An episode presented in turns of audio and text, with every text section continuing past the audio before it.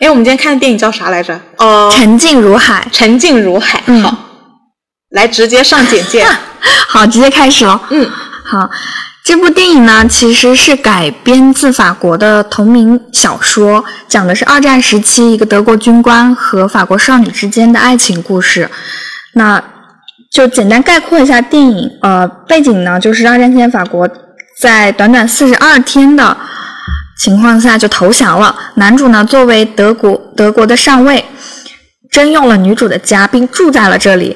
在日常相处期间呢，男女主之间暗生情愫，但是因为立场，然后家国仇恨，最后因为战事的变化而最终分离，就是这样的一个嗯爱而不得的爱情故事。嗯，很好。而且他们在这相处的这段时间内是一句话没有，但却感觉爱得很汹涌。是，然后最后女主角还救了男主一命。嗯，这些其实都是这部电影滞留脑海、回味无穷的一些地方，因为它够克制。是的，两个人全全篇只说了一句话，就是女主最后跟男主说的一句再见，相当于永别。是的，嗯嗯。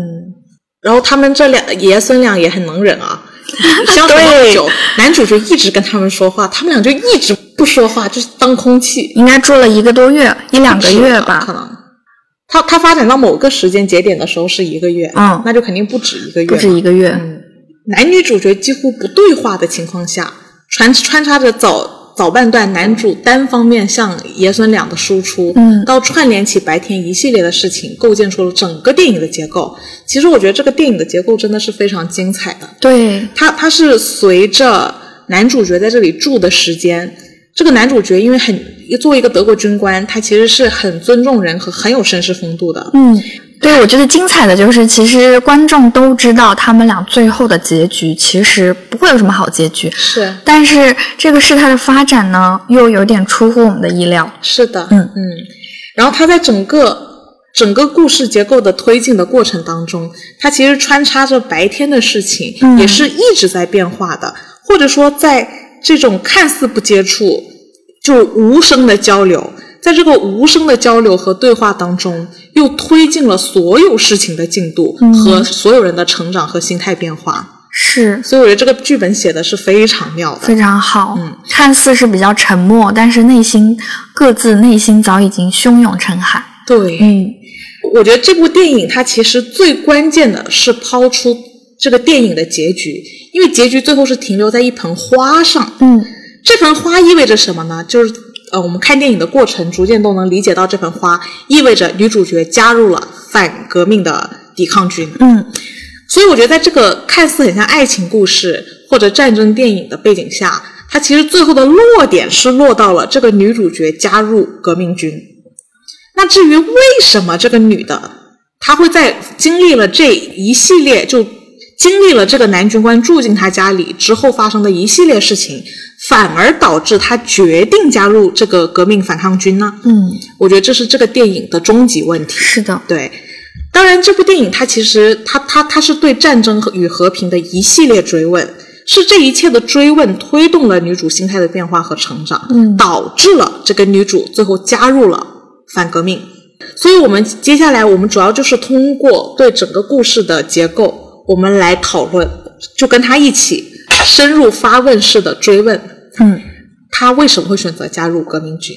他虽然外核上给人感觉就是一个非常嗯克制的一个爱情，嗯。就是会有点至纯至善的爱情，嗯。但是同时呢，其实嗯内核内核其实它是反战的内核，是，它是所以在爱情之外，其实也告诉我们，就是人人生命中除了爱情，可能还有很多事情需要你去面对，去需要去承担。或者说，我觉得可能偏偏是因为有爱，是，然后才能让他勇敢的去，特别是女主去主动去迈出这一步。挑战最困难的事情，最难做的决定。嗯，所以我们再来看整个电影，它是怎么样一步步的嗯。推进这个梗的，好的。怎么样最后一步步的导致了这个女主走向革命军。嗯，嗯，这个也是这个电影设计非常精妙的地方。是呢，因为我们我们数了一数，这个男主角在跟他们爷孙俩在火炉旁边，在晚上炉边无声的对话，一共进行了十次。嗯，然后当我们把这个东西数出来，并且开始观察男主角每次都说了啥，然后你就会发现他晚上单方面说的那些话，白天就会有一系列的事情去印证、呼应他晚上说的那句话。是，而且其实严格意义上来说，它不算一个对话，是一个独白，是永远都在。永远都在男主在主动的抛出问题去说，然后没有任何回应，但是他还是每一晚都坚要持不都要懈的对都要都要嗯表达自己也好，嗯对，就是这方面，但偏偏是男主的独白造成了女主的思考，对，嗯，然后反而推动了他走向革命军。是，因为其实我们顺着这个每一页的线索，我们是其实是可以看到女主角早期并没有对革命军有多大的感觉，嗯她中途甚至还借爷爷的嘴说出了一系列的疑问。我们现在回过头来看看德国上尉到了他们家的第一页，他说了什么？他其实大概就是介绍了一下自己，嗯然后最关键的是他说出了我是被迫住进你们家的，嗯所以我们会发现，其实他把整个德法的这个背景浓缩在了这一个家庭、这几个人物和这一个小空间的结构上。嗯，呃，像比如说法国其实是主动打开大门投降的，是，然后是他们让德国人进来的，就像他们必须打开自己家的门，得让这个德国军官住进来。然后那个德国军官住进来之后，第一天晚上就说我是被迫的。嗯。那我觉得这里其实就很妙了，他其实双方都是被迫的。是，我觉得首先他第一晚这样说，就是想要让女主爷孙俩放下戒备，其实是试图把他们拉到一个平等的状状状态下对话，嗯就是平等的，就是大家都是被迫了，对因为由于这个战争，是由于很多我们身不由己的事情，嗯，嗯，就试图就是让大家双方都能放下。对，不要、一是不要对我有一个任何胆怯或怎么样，二我也并不是说鸠占鹊巢，对，对。我也并没有很享受这个过程。是是，嗯，白天这个法国人被迫让他住进来，嗯。和他来到这儿也是被迫的。是。如果放大来看，其实，在整个德法这个战争的背景下，嗯。他双方都是被迫的。是，嗯，然后到了第二页，第二页走进来就说要变天了，嗯风浪开始变大了。如果你们介意的话，我可以走小门进来，你们可以把大门锁上。嗯其实这个男主角那个警戒线就已经紧张了起来，也他也非常为呃女主是这一家人考虑。对嗯，呃，白天呼应的事情就是女主角的自己的自行车被没收，嗯然后你就发现呃，她女主角从本来的习惯要改成一个新的习惯，这也是暗示了整个德国入侵法国后造成的一系列看似规矩，但实则又不方便改变习性的一系列的事件。是，我觉得就是随着每一页的变化，一方面就是你刚刚说的事态，就是战事的慢慢的变化，嗯，呃，对他们生活带来切实的影响。我觉得还有一条隐藏线，就是他们俩的感情线，哎就是外外表看上去就是风平浪静，但是随着慢慢也要变天，对，男主说起风了，但是你的心里开始荡漾了吗？对，所以他这好一语三四关呢，好厉害呀，是是对吧？表面的一层，对然后女主心境成长的一个一层，嗯然后格局时局的一层，对，它是几条线同时在推进，通过那一页的独白。是感觉本身女主可能心里是平静，但是好像你怎么来主动撩拨我？对，然后渐渐就起风了。是，哦，这很有 feel 呢。这样，嗯，这也是这部电影特别有意思的一个地方。，对，居然是通过男主和他们爷孙俩每夜的这个对话在推进的，是，推进各方面的事情在前进。而且没有任何回应，男主竟然也能说得下去，啊，对，真是女主爱的深沉。是的。也就是说，其实我觉得无形中男主角构建了整个故事推进的节奏。嗯这个节奏，因为它涉及到时局，涉及到女性的成长，涉及到呃男主作为德国方，对他还是有主动的一方，首先，没错。嗯所以我觉得他其实是在追问战争与和平，嗯到底是什么？为什么要这样？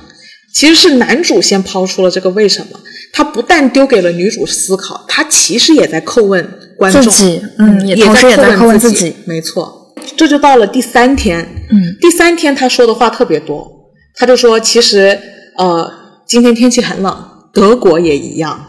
嗯，他们其实本来就是旧邻国，对靠得很近。你追根溯源，他们其实就是一个种族的，嗯就是相煎何太急。嗯那你们这儿冷，我们那儿其实也冷，我们没隔多远，一片天空下，一片土地下。然后他并且很强烈的表达，我也很喜欢法国，而且我的父母也在战争中死去。其实在，呃片子一开头就有暗示了，女主的爸爸嗯，肯定是一战中是的，是的，对的抗德英雄。嗯他的墓碑上刻的就是一九一八年，那就是一战嘛。然后他爷爷也数次 Q 到战争的后遗症。对，创伤有一种无法愈合的这种感觉。是的，其实我觉得他爷爷的形象确实也就代表了整个法国的状，态。是大部分人的状态。是为什么法国会在这么短时间内就投降？跟他这种老人的那种疲惫感，对于一战的倦怠和厌恶，嗯和一战中承受的那些伤痛都是有关联性的。所以，为什么说这个房子等于了整个法国？嗯包括法国人内心的变化，它其实是很以小见大的。然后，所以当这个男主角继续追问，我父母也在一战中死了，他这里就给我们带来了另一个角度的思考。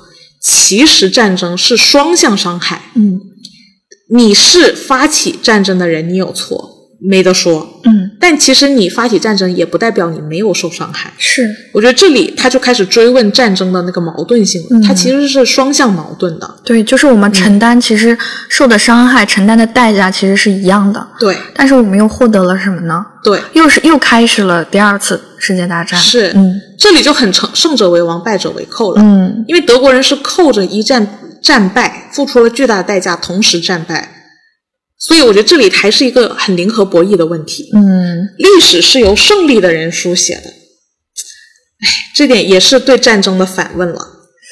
就是在战争的这种巨大的背景下，每一个人，哪怕哪怕你上位，你是上位，你在做再高层，你也是很渺小的尘埃，你也是将终将会被牺牲的一个人。是，也是有被迫，是也呼应了呼应了男主一开始就说到的，我不是自愿的。我不是自愿的，嗯嗯，并且他在他说完了，他父母也死在一战中，他也说我非常尊重、热爱自己祖国的人，同时表达了自己其实是很欣赏法国的，嗯但是现在我们因为有战争这个尴尬点横在我们两国之间，嗯所以导致我们彼此的喜欢得隐藏起来。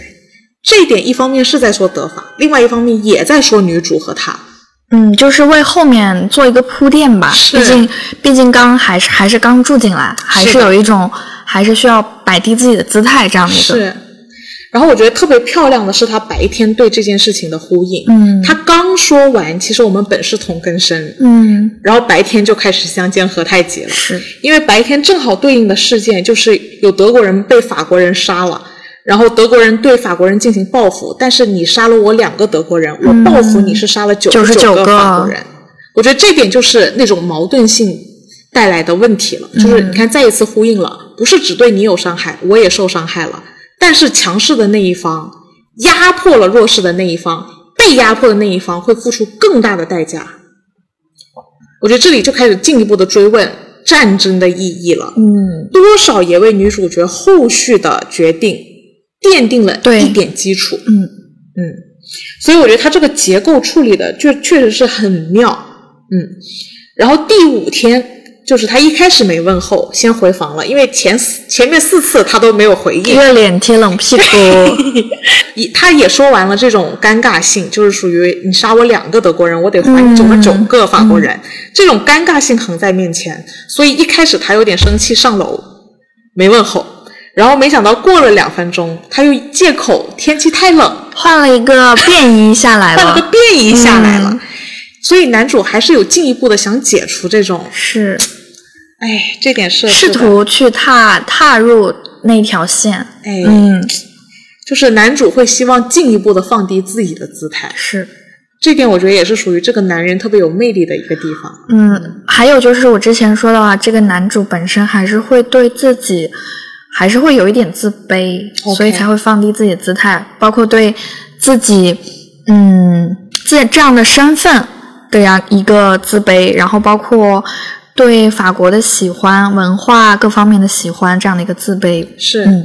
而且他也对白天的九十九个人也是有抱歉肯在定是的，甚至。是的，但他同时也没有办法为了这种抱歉道歉，，对，就是很挣扎和矛盾，就是无法跨越的鸿沟，无法跨越的鸿沟。嗯对，然后所以他在取暖的时候呢，他都说我家也有暖炉，嗯是这种感觉好温暖，就像在自己家一样。嗯进一步的，如你所说，想要拉近彼此的距离和状态。他表扬了一遍法国的作家，然后又表扬了一遍德国的音乐家。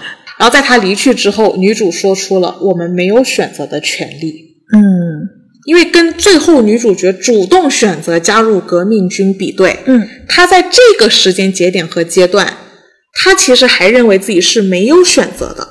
对，觉得自己是没有任何优势的一方，对，嗯她觉得自己就是弱势的那一对方。对，OK，然后我觉得又是特别精彩的，在这一个谈话之后，白天对应的内容一是男主角在路上走的时候，看到隔壁的邻居小孩摔了一跤，摔伤了，嗯。他就跑过去救人，这是一种主动的选择。他可以不救这个小孩的，他其实只是摔了一跤，你不救他，他也没啥事儿。嗯，但男主角主动作为一个德国人，把这个法国小孩，而且后来我们也知道他父母是反抵抗军，对。嗯，他就是抱了抵抗军的儿子去救这个小孩，只是摔到腿哦，嗯。这是主动选择的。然后另外呢，又 Q 到了女主说，我们门口有人教种菜，爷爷你要不要去学种菜呀、嗯。结果他爷爷说啊，我还没想好是选择种菜还是选择抵抗抵抗呢。也就是说，我觉得在这里其实就是很明显的在跟结尾做一个呼应，嗯。还跟昨晚女女主角说的我没有选择在做呼应。其实永远是有选择的，嗯，然后他应该是就是本身是有选择，但是由男主为他拨开这个迷雾，让他哎让他看到原来他是有选择的，嗯然后接下来就到了第六页了。其实我觉得在前面的那五页过去之后，女主角已经对男主非常改观了。是 是的，嗯，到了第六页的时候，他是很明显的在等他，特别搞笑。我看这里，因为他在那边等他的时候，他不让他爷爷回房睡觉，爷爷说好困了，想上床睡觉。那个女主角说：“哎，你别上床，你等会儿。”我觉得这里是他会觉得自己一个人会有点刻意尴尬，一定要拉一个人，哎，要陪陪他。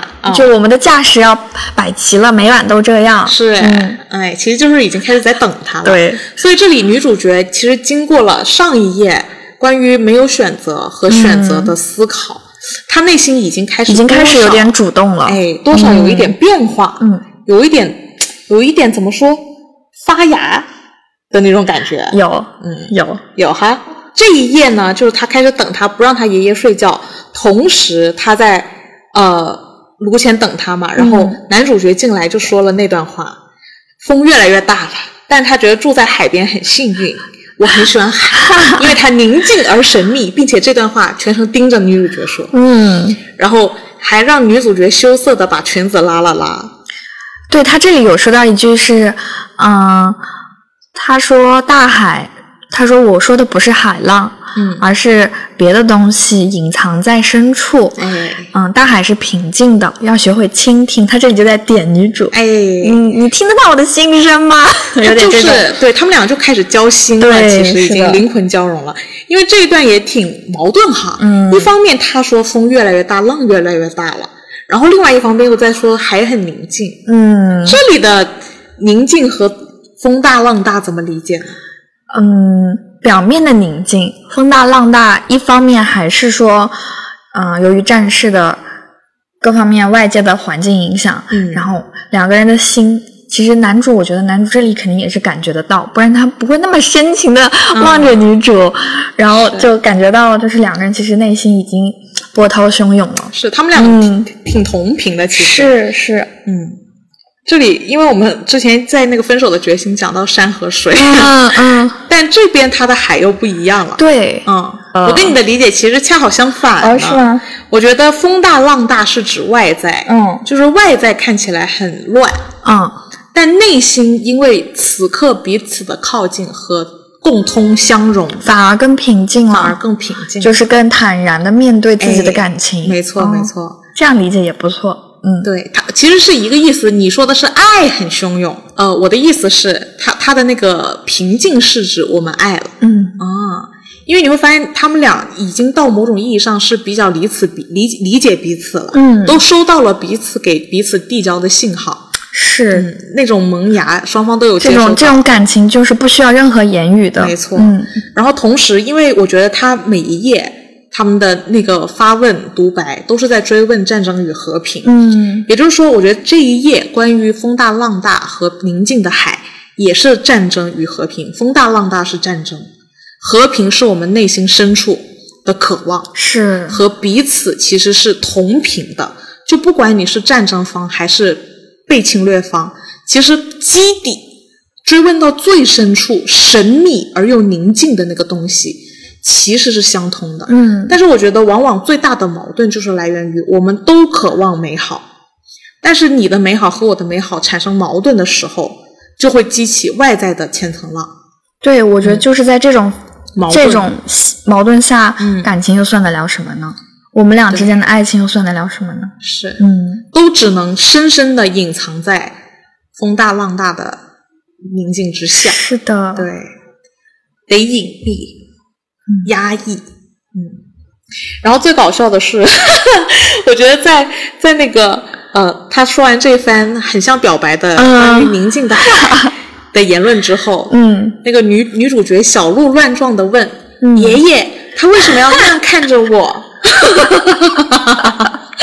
然后他爷爷说了一句把我笑死的话，他说：“嗯把木材从火旁边挪开，不要白白燃烧了。”哇，这一对这个问，我觉得这个问话问的我觉得是在想他想试图点醒女主，点醒女主什么呢？点醒就是不要为这种明知不可为而为之的爱情去太冲动，就是这种这种注定没有结局的爱情，不要去嗯花费自己任何的精力也好，或者是甚至是冒着自己的生命危险。嗯，说是这么说，但挡得住吗？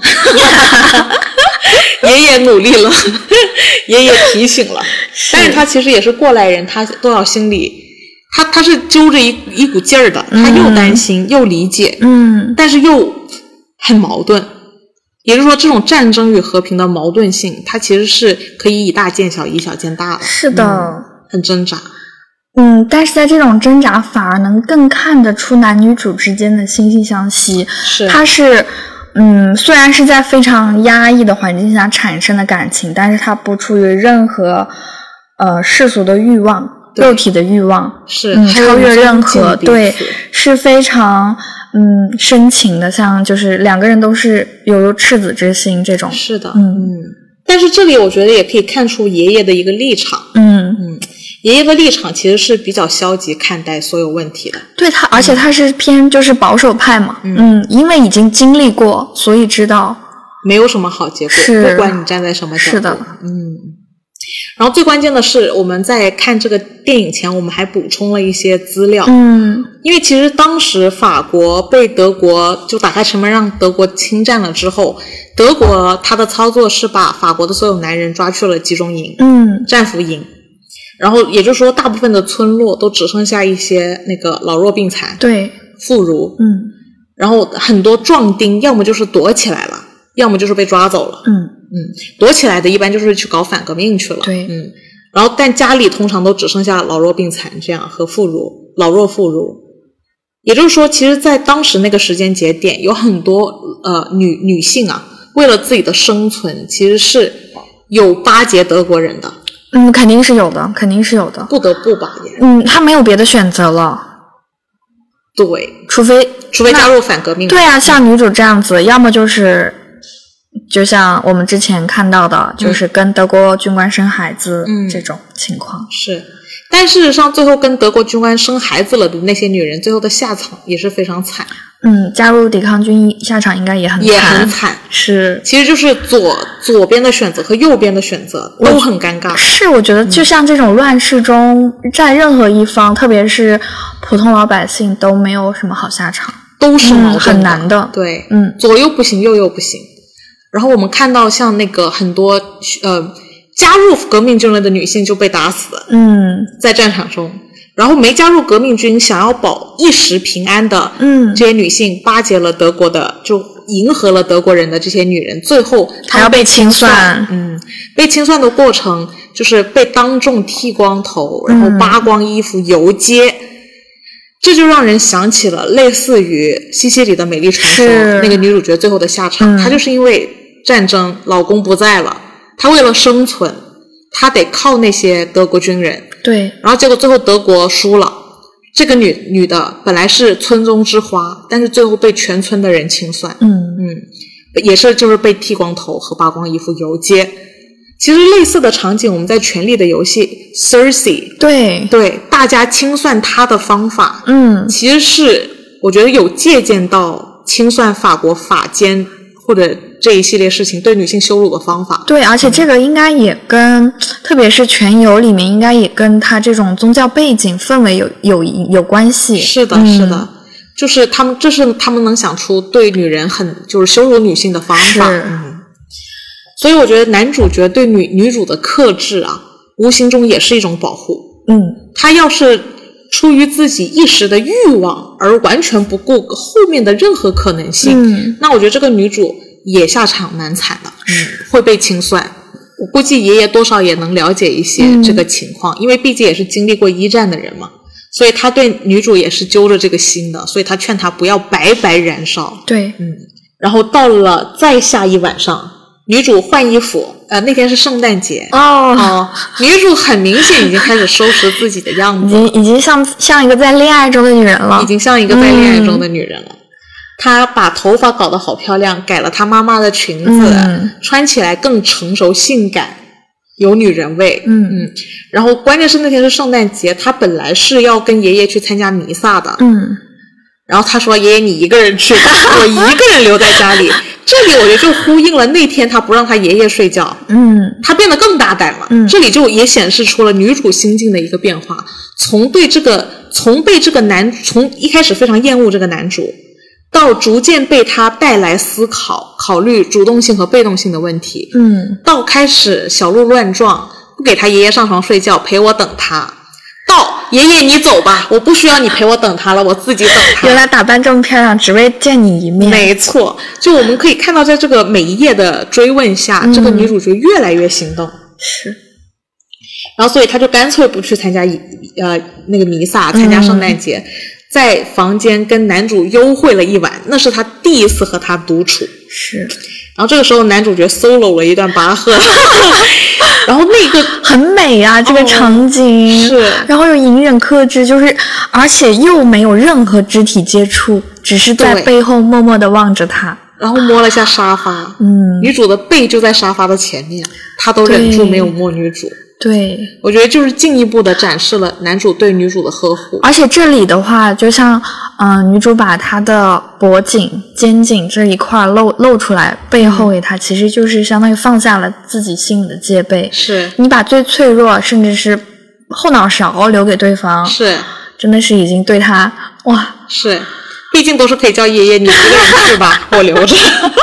他现在已经就已经走向了一种情欲的边缘。对对对对对，因为在男主角呃跟他 solo 完那段巴赫之后，女主角就跑回人家房间摸人家床了。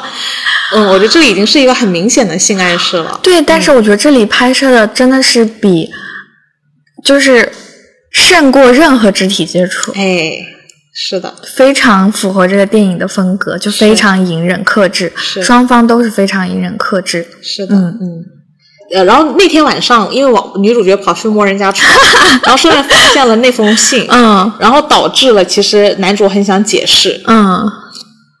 到了第八次，嗯。呃，跟男呃男主要跟女主角炉边对话的时候，嗯，那一次是很明显被爷爷打断了，对，没有机会了。没有解没有没有解释成那封信，嗯。呼应他白天的操作，白天也是没有解释成那封信的，就是那种战争给人带来的那种难以解释，说不出口，是，永远有什么意外和机缘巧合堵在两个这样子的人面前，就进一步揭示了在战争面前，我们这又算什么呢？无言以对，对就，说不上，解释不了，嗯搞说不明白，是的，嗯，我觉得很多战争的矛盾，也就是来源于说不明白，嗯，解释了也没法解释，就全部都是战争那种天然的尴尬。是像我们这这种儿女情长的算什么呢？嗯，然后再往下走，就到了第九页。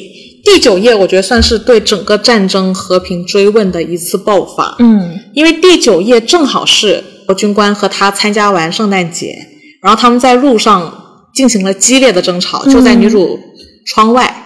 争吵的内容就是，我们德国发起这个战争，我们应该自豪啊。但是男主并不自豪，嗯甚至他对战争本身有很多反反思，甚至他觉得我们应该更尊重法国人，不要把它当做一个被侵略和被我输掉了战争的国家看待。对但是这件事情很明显，他的同僚啊，就是异常的鄙视男主。对，你不就是呃是原原原话应该是又不是谁都想像你一样当个作曲家，对大概是这个意思。很多人就是想要当《零和博弈》中的胜者。嗯第九页的对话就变成了男主角进来讲了以下的这样的内容，嗯就是我觉得他算是一个对战争一种痛彻心扉的反问，嗯。就是我只能忠于自己的国家，我别无选择，我必须尽我责任和义务，因为我前面很早之前我也说过，在第二页，我我非常尊重热爱自己国家的人，嗯。但是现在的矛盾性就是，我不觉得我们做的这件事情光彩，但基于我要尊重和热爱自己的国家，我有自己应有的责任和义务，我又不得不做这件事情。所以，我觉得它是充满着矛盾性的关于战争的对与错，或者说，我觉得战争中确实没有对与错可言，因为天然的壁垒和隔阂带来的那种不可调和的矛盾，它造成了所有人之间不可调和的尴尬和难以说出口。哪怕我想更主动的做一些更善良的事情，但但是在国家这个更大的主体下，我个人的选择会被吃掉。对，所以他这里强调了个人最终的选择，就是说我自己还是会选择我应尽的义务。嗯他其实他一直是选择这条路，在这里的话就是一个对女主的一个提示了。对，嗯，嗯，要开始产生那个那个个剧烈的转变，是因为事实上在这个事情，呃，在他说完这番谈话之后，嗯第二天就发生了最剧烈的转折点，是，就是反革命军已经打起了这个德国人和他两个同僚的主意，嗯偷偷在他们车下安装了炸弹，想要炸死这三个人。嗯，但是无无意中被女女主撞见了，但女主当时其实是没有加入革命军的。嗯她第一反应当然是想去跑去告诉这个军官，你别别上车。但是她说出口的那一刻，是不是就违背了男主角说的尊重和热爱自己的国家？，对，和他没有尽自己应尽的责任和义务。嗯但是他又不能放着这个军官去死，所以这一段他就弹了一段剧烈的巴赫。他明明说，如果这个男主还在，我就再也不弹巴赫了。嗯但他却他却在那一刻又选择弹了巴赫，把男主从上车的门口拉了回来，嗯看他弹琴，让男主躲过了那次爆炸。那次爆炸就只炸死了男主的两个同僚。嗯，这里我要 Q 一下色戒。这里实在是太像色戒了。是的，是不是有让你想起汤唯在反革命的最后关头，明明可以炸死易先生，没想到看到了一个鸽子蛋，完全心理防线全部崩塌，破防啊。破防了。OK，但是我觉得女主角没有完全破防，她只是做了选择。女主其实晚上就做好了选择，对，就就救这个德国人，不救那两德国人。是他其实既没有违背自己热爱的祖国，又没有违背自己的爱情。对，嗯，然后把这个男主救了回来，这里两个人对视实在是太动容了。无言的对视，嗯彼此都非常了解彼此干了什么。嗯，但是色戒里的话，还是王佳芝的这种情情分情绪会多一点。是，嗯，易先生就是狠，对，非太狠了。他狠才是他生存下来的原因啊。是，而在这沉浸如海里，这个男的完全是因为这个女的保了他一命，他没有那个狠劲。但是好在德国有这个狠劲，也不能说好在，嗯反正就是很明显，在这个事情发生了过后，那个这两个做这件那个革命军做这件炸药的事的人呢，就被处死了。嗯。他们俩不是犹太人，是哦，啊，就他们俩就被处死了。然后他们在处死前后，女主角和男主角又深情对望了一次，嗯。就是又是一种彼此理解。因为他们为什么能彼此理解，是基于前前九页的那些对话，嗯。和那些呃彼此给尤尤其是男主给女主带来的触动，然后包含其实男主早就认识到了这是个怎么样的女孩，他早心动了，所以他也理解他做了什么，就是彼此真的是惺惺相惜的对视。是，就是在那那个桥上，男主其实内心是非常澎湃，但是他就是安静的看着女主朝他走过来，走到跟前，然后他给女主让了路，嗯，是的，也就揭示了结局。是的，嗯嗯，终究两个人两条平行线还是要走不同的路，是，分开岔开走，嗯。这是这是注定的结局。对，嗯，真的这一眼一眼万年啊，嗯。就是这样子的。唉，嗯，在他哭着回到房子里，他和他爷爷嗯，其实也是无形中交换了信息量，是，就是救不回来了。嗯。那两个人，我们俩能逃过这个躲避，可能多少也跟男主有关。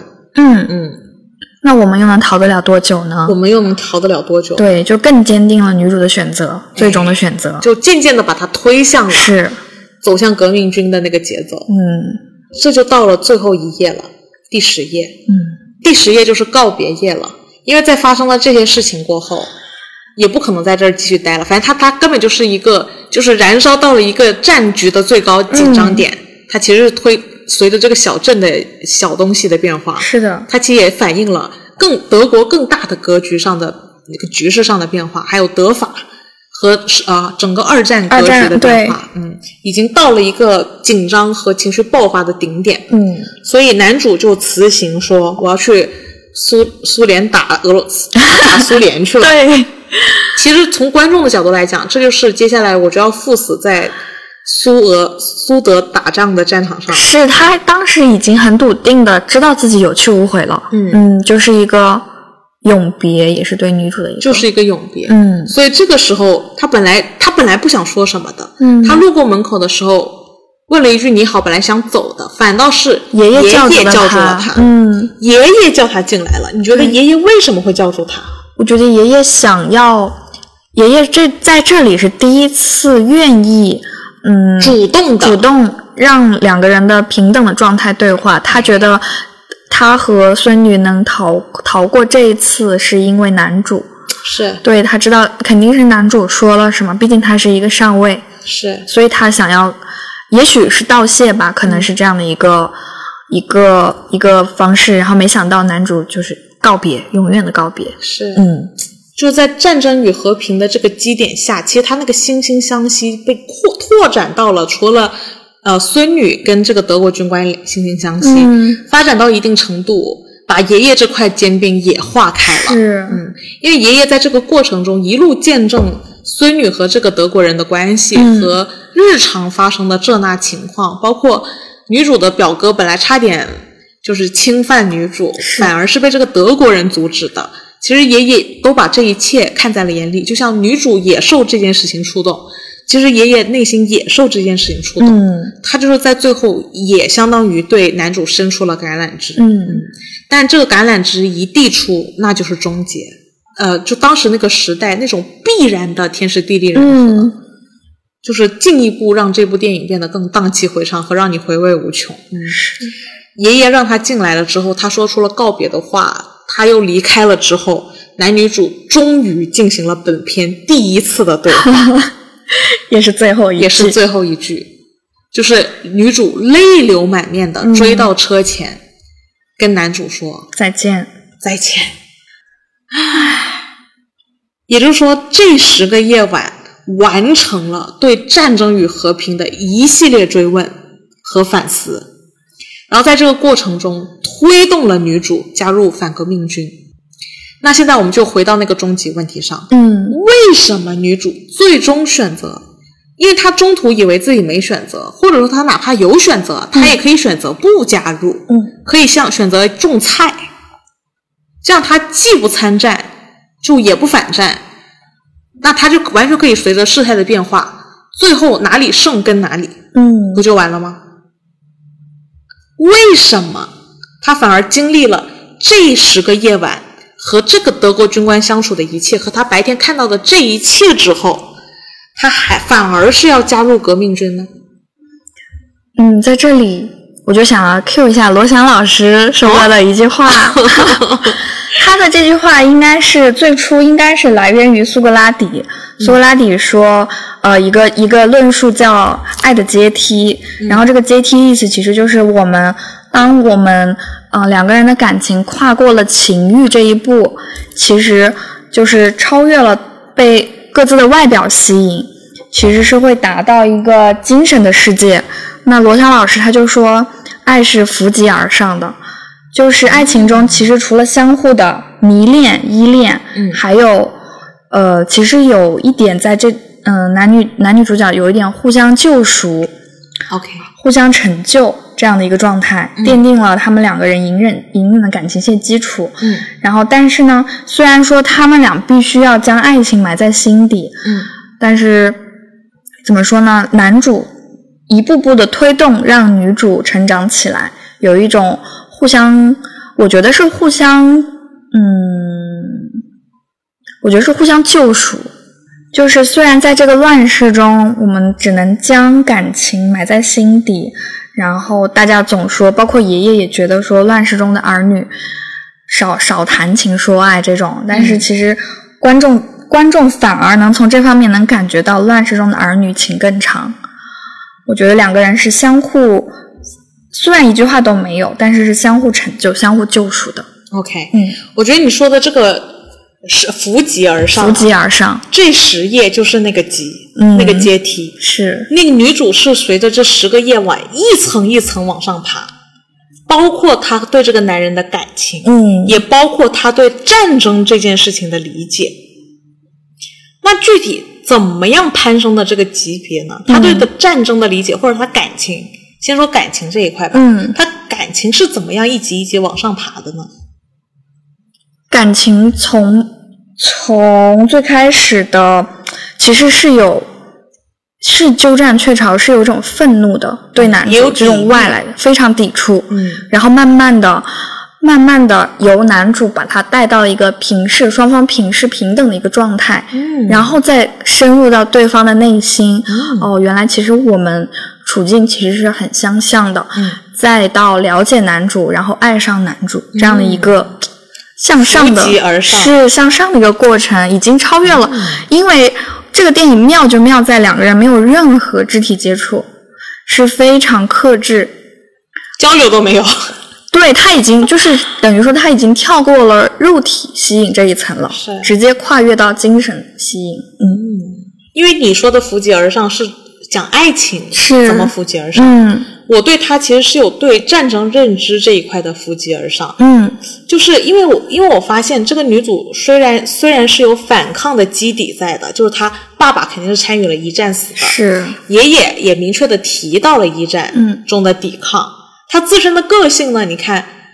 我我没没收了你的自行车，让邀请你上车，我不上，倔很嗯倔，嗯，他好像多少是有一点这种对倔强的，是的，但是他这种倔强不是这种倔强把他带进加入革命军的，嗯。因为我们我们会发现他早期虽然倔，但他也完全没想着革命军，但革命军就在他隔壁，他一心只想一直教钢琴。对，嗯。是很单纯的，嗯。所以他扶级而上，我觉得也有他对战争的认知也在扶级而上，嗯。然后包包括他爷爷中途不是 Q 我还没想好是种菜还是去抵抗抵抗呢，其实他也就是说女主的心境这一块，她也是更想呃天天买买菜交交情，我不一定要去参战的，然后抵御一定程度的抵御就够了，我自己内心抵御抵御就够了。嗯但是他这边为什么随着男主的这每一页的独白，他服了，就是他服了级更上了呢？他就反而变得从我自己小抵御就行，变成我要大抵御。我觉得其实是他有渐渐的认识到战争是什么。在这部片里面，他呃，你觉得他是怎么理解战争的呢？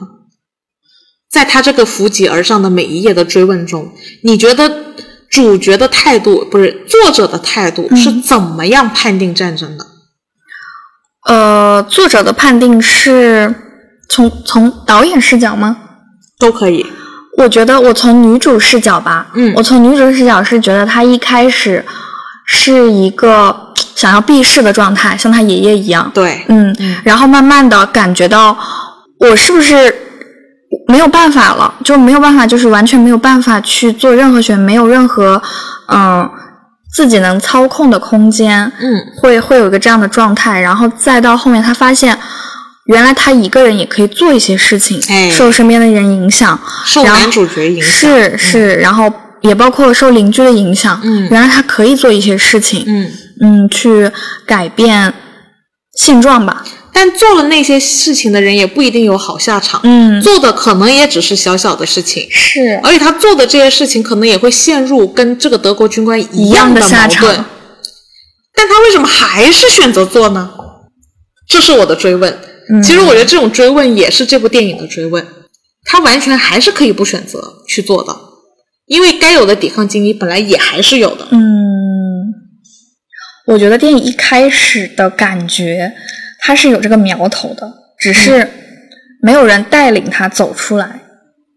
OK，他其实是很很嗯，就是当他得知那个德国人要来入住他家的时候，他其实是有一点想要反抗，但是不知道怎么去做。嗯我觉得随着时间的变化，让他觉得他一他明显他一定要去做出一些事情来改变。，OK，我觉得这个是，嗯，怎么说？他有这个，嗯，一开始他就有这个动机在。嗯我的理解啊，我看到女主视角，嗯，你的理解呢？我是这么想的，就是我我觉得他一开始，他直到中途，尤其是他其实是见证了很多人做了这件事情也没有什么好下场，嗯而且带来的改变还很微妙，嗯而且他失败了之后，还会给自己的后人留下呃孤独的终章。对，都没有人照看那个小孩儿。对，嗯但是我觉得偏偏就是因为他自己其实就是那个小孩，嗯他自己其实就是他最后被救的革命反抗军，父母被因为搞爆炸被抓走之后，不是留下了一个小男孩吗？有点薪火相传的有点薪火相传的哦那个味道。是是是，这一点我觉得也反映在了那个小自行车上上。嗯就女主角一开始不是被收走了一个自行车吗？对，然后她后来去她教犹太人，她不是教犹太人的一个孩子弹钢琴吗？嗯，那个犹太人肯定已经被迫害没了，是是是，然后就留下了自行车。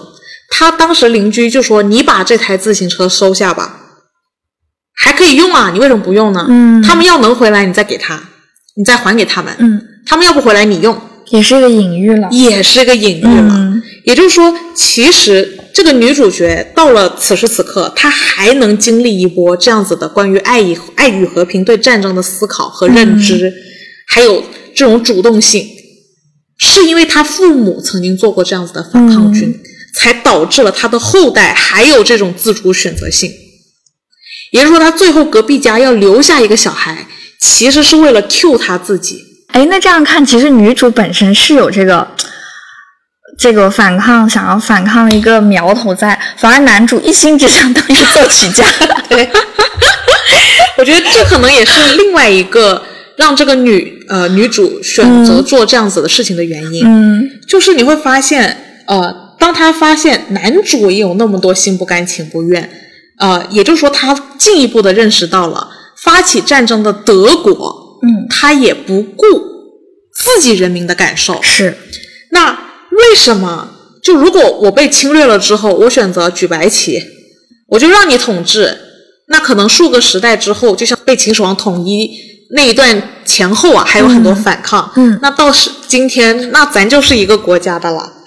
但问题是，我觉得这个这个这个这个主动性掌握在谁手里，是一件很关键的问题。嗯如果掌握在了一个这样子的国家的手里，完全罔顾我们自己国家人民对战争反思的，一心只是说我们是胜利方的，那还不如掌握在自己手里。嗯就我觉得在博弈的过程中，你有没有考虑过投降的后果？投降的后果承担的人是你和你的后代，主动性不掌握在自己的手里了。嗯呃，留下来的那个皮埃尔，未来可能就讲德语了。嗯嗯你自己的文化，你自己不去守护，谁帮你守护啊？是，因为德国那边他也得忠于自己的国家，忠于自己的责任和义务。你作为法国人，你自己不去捍卫自己国家的尊严和自己国家的责任和义务，谁去做？所以我觉得这女主角是随着男主角这一系列的谈话，嗯，她反而醒悟过来了。我们法国前半段四十二殿投降，对德国敞开大门。是一种主动让出我本来应有的主动性，对，而选择了被动。他前半部分的处理，他和他爷爷都是属于主动放弃抵抗，嗯，默默隐忍闭嘴，选择种菜。但这样导致的后果是你自己其实没有深爱自己的国家，没有忠于自己的国家，也没有应尽自己的责任和义务，还不如那个侵略你的德国人。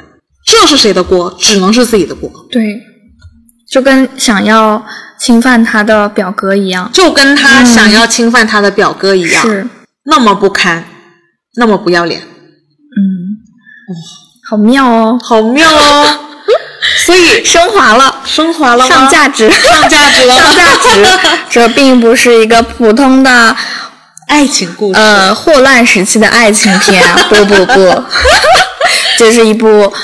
嗯，很有积极、积极向上意义的反战片，是。对，而且我觉得它非常深刻的解释了，就是战争的那个矛盾性。嗯，但是在这个矛盾性当中，我们就是因为它哪怕有很深沉的矛盾，我们也得选择把主动权放在自己的手里，对，而不是默默的接受和忍耐。嗯，因为默默的接受和忍耐，那你就是主动放弃你自己应有的权利。那你休怪别人未来不尊重你？嗯，因为男主他说了，我尊重深爱自己国家的人，我尊重的是忠于自己国家的责任和义务的人。那一开始门户大开的法国，你是否有尊重自己的文化呢？像德国人一样尊重你自己的文化呢？这是一个很大的问题。嗯，你是否有考虑过留下来的皮埃尔，他未来讲的是德语呢？可能法语就在这个世界上消失了呢？所以，我觉得这就是为什么最终女主啊。反而经历了这一切，嗯，看到了很多参与革命的人都没有好下场，但也明白了做这件事情的价值。对，是的，是为了自己的后代，为了自己本土的文化，嗯，的可延续性。是，这就是为什么最后我觉得她女主角加入了反革命军，停在了那盆花上，嗯，那盆花给人带来无限的希望。对，它其实是那个文化和可延续性。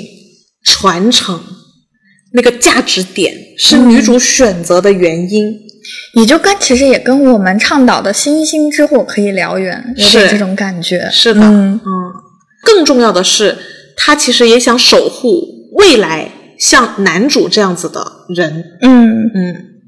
作为一个这样子的人，应该得到他合适的下场，而不是那么被动的被大格局牵动。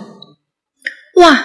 我觉得这部分也有爱情给他的力量哎，也有爱情给他的力量。他已经超越了需要，嗯，而且这份爱是大爱，是无国界的。他已经超越了需要、嗯、需要陪伴、肉仅仅限于肉体，嗯，沟通这种爱情，嗯、已经完全跳过了这个阶段，是。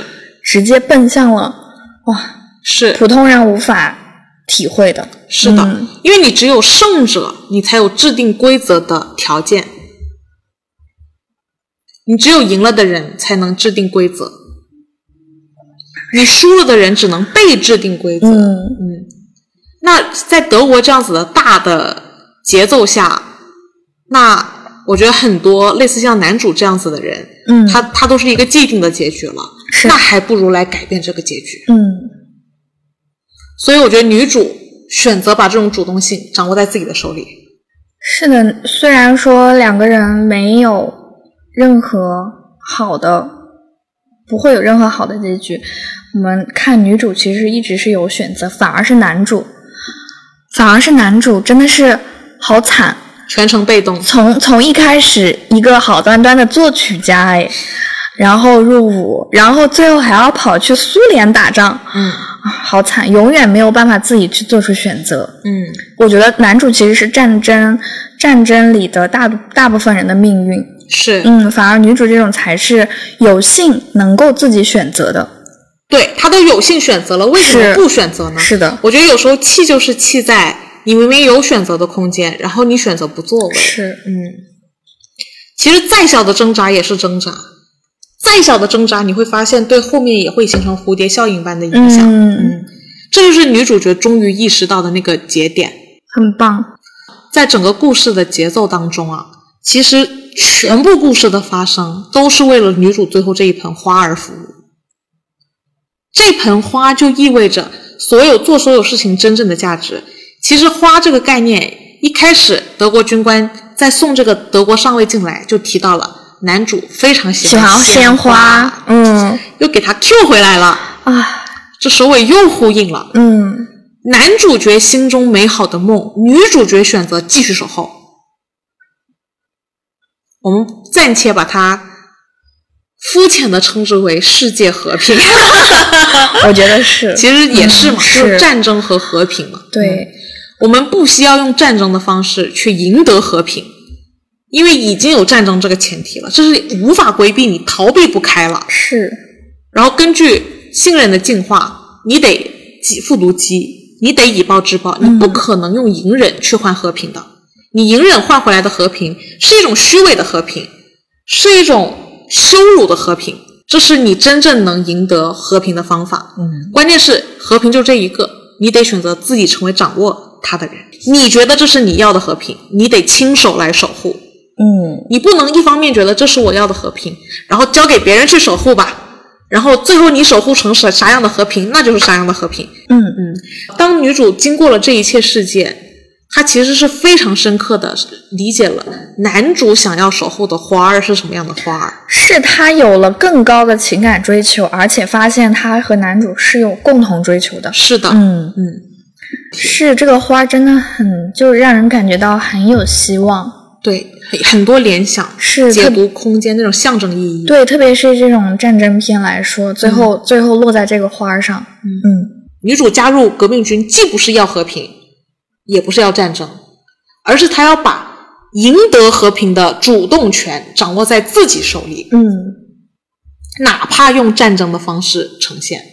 那个那个和平是他内心的和平，他得自己去捍卫。我觉得这点是很重要的。是你不能一一方面在鄙视世界不和平，二方面在鄙视大家不去看抗争，嗯不要和平，然然后后自己又不作为。嗯，这个其实才是那个没看明白、没看透的那个矛盾性。嗯像男主，像男主啊，他就完全的把这种尴尬和痛苦呈现在了女主的面前，让女主，知道我不要走你这样的路，哎，嗯，没错，是的。其实我觉得任何一个再小的人物，你都有作为的空间，不要放弃任何小的任何尝试。嗯，所以是男男主成就了女主，对，嗯，扶级而上，扶级而上，哎呦，又 Q 回来了。嗯你看，爱是不是扶级而上？是，认知也是扶级而上，就怕你不扶那个级，也没级给你扶。但是如果实在没有，难道你也你不应该就开始自己做这个级，自己鼓励大家扶这个级，自己守护住你心中的这盆白花吗？嗯，只有你自己可以守我，觉得只有你自己，没错。好，那今天就聊到这儿了。嗯，好，我们下周再见，下周见，拜拜。拜